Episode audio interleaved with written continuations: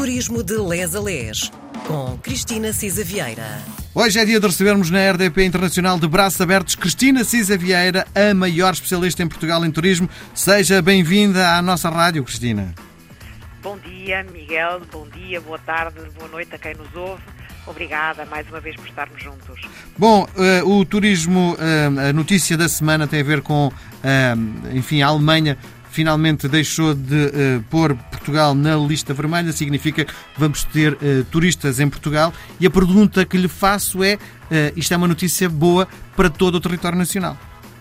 É, é de facto uma boa notícia e abre a porta à esperança também de que outros países, depois de Portugal se ter esforçado tanto na presidência pela aprovação do certificado verde digital, o passaporte que nos permite, enfim, voltar a viajar, que outros também eh, não coloquem entraves eh, e que distingam, de facto, já não os países, mas os portadores deste passaporte. A Alemanha é, de facto, um emissário de turistas muito importante. Aliás, os alemães são os grandes globetrotters, viajam muito pelo mundo inteiro são um mercado fundamental para Portugal, o nosso segundo ou terceiro mercado emissor em termos de dormidas e em termos de receitas também, eh, e embora tenham um peso muito específico no Algarve, de facto são eh, turistas que nos procuram pela cultura, pela gastronomia, pela diversidade de paisagens, isto de sermos pequeninos e concentrados tem esta vantagem e, hum. portanto, são, são uns viajantes muito queridos em Portugal.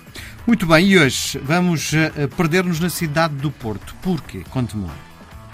Ora bem, aqui uh, foi ao longo de muitos programas que já temos vindo a fazer, uh, temos falado de facto de, no viajar, uh, não nos detivemos muito, fomos falando, aliás fizemos a, a, Nacional, etc., mas não nos detivemos ainda em alguns, algumas coisas específicas de Portugal. E desta vez pensámos abrir assim um ciclo de programas relacionado com os museus, e começando pelo Porto.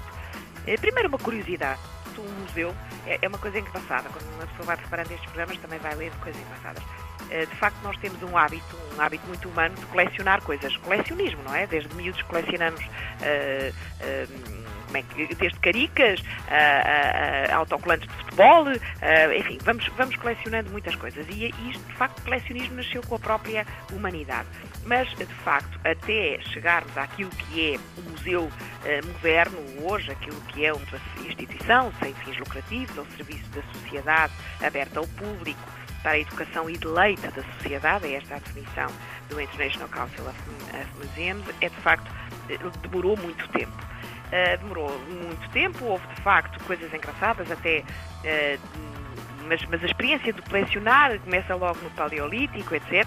Temos museus, uh, na, até na Babilónia, museus, enfim, não se chamava museus, uma, uma coleção que tinha de facto um templo do saber. Aliás, na Grécia também, a origem da palavra museu é, é grega, e de facto Alexandria, no Egito, há sim de facto várias uh, assomos, digamos assim, de proto-museus. Não chegam a ser museus, mas enfim, uh, coleções. A Idade Média morreu um bocadinho, esta ideia, de, a noção de museu disponível para o público, mas a ideia do colecionismo muito vivo, não é? Até porque havia necessidade de conservar preciosidades para depois até financiar a guerra. Depois havia o culto cristão, etc. De facto, no Renascimento, aí sim há uma consolidação de ideais clássicos e do humanismo e, de facto, grandes banqueiros, comerciantes e que integravam até a burguesia em ascensão, tornaram-se, como sabemos, até mecenas, há coleções que se tornaram célebres, os Medici, que financiavam uh, vários artistas, uh, e em Florença, reis, nobres, burgueses começaram, de facto, a criarem estas coleções.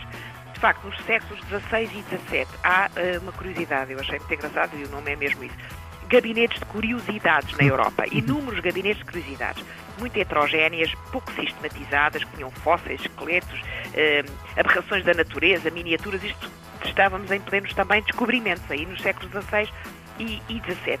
Mas, de facto, o primeiro uh, museu, aquilo que se considera o primeiro museu, os primeiros museus do mundo, foi um em Basileia em 1671 e depois um em Inglaterra, uh, na Universidade de Oxford, em 1683. Depois, mais à frente, abriu o Louvre, o Museu do Louvre e o Museu Britânico já no século XVIII. E foi isto que motivava muito o Grand Tour no século XVIII, conhecer a antiguidade, conhecer os museus, etc. Ora bem, nós em Portugal temos o primeiro assomo o primeiro museu, uh, assim chamado, é uh, o uh, o Museu uh, Soares dos Reis. O Museu Soares dos Reis é de facto o museu mais antigo, foi criado pelo do regente Dom Pedro, uhum. Duque de Bragança, uh, foi instalado primeiro num convento de Santo António da cidade e depois agora está instalado no Palácio dos Carrancas, ali em na freguesia de Miragaia. Portanto, estamos em pleno Porto, Porto Antigo. É um museu extraordinário. Eu, eu tenho imenso gosto neste museu, é um museu muito antigo, portanto, do século XIX, 1833, e é de facto uma exposição do que é uh, a arte portuguesa. Uh, de facto, além de ter o desterrado do Soares dos Reis, o Soares dos Reis era um tipo muito engraçado e ganhou um prémio, a medalha de ouro da escultura em Roma e, de facto, uh, começou a colecionar uma série de, dos grandes nomes da pintura portuguesa do século XIX, etc. Uh, também de artes decorativas, uh, arqueologia, portanto, há várias. vale a pena mesmo conhecer este museu. Deixe-me fazer uma, uma pergunta. Quando se vende o destino Portugal, neste caso estamos a falar do Porto, os museus fazem parte como um plus para conhecer a cidade, como algo cativante para as pessoas verem?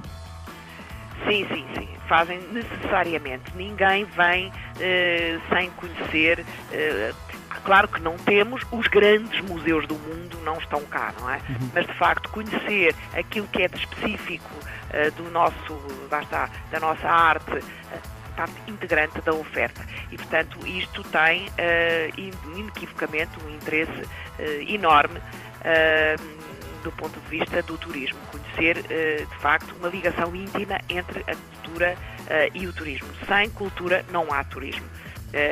Mesmo que seja a cultura, lá está, natural, dos grandes espaços naturais, dos parques naturais, etc. Os museus, de facto, com esta facilidade de, eh, no fundo, mostrar às pessoas uh, aquilo que de melhor se faz, este lado educativo e lúdico, e cada vez é mais lúdico, não é? Estes modelos educativos, estes modelos modernos, interativos, têm muito esta preocupação e podemos depois vir a falar noutros muito lúdicos, uh, e há dois no Porto que eu acho que estão mesmo preparados para esse efeito. Uh, que são de facto uma experiência, não apenas uma visita às coisas belas, mas uma experiência. E não há nada, mesmo que a gente navegue uh, e veja programas que se fazem excelentes sobre museus, não há nada como ir lá ao vivo e descobrir aquele detalhe que só uh, quando se contempla uma peça ao vivo é que, é que o apanhamos. É? Muito bem. Cristina, hoje por hoje estamos conversados. Próxima semana retomamos este assunto. Um beijo grande. Marcamos um encontro para a próxima sexta. Até para a semana. Obrigada.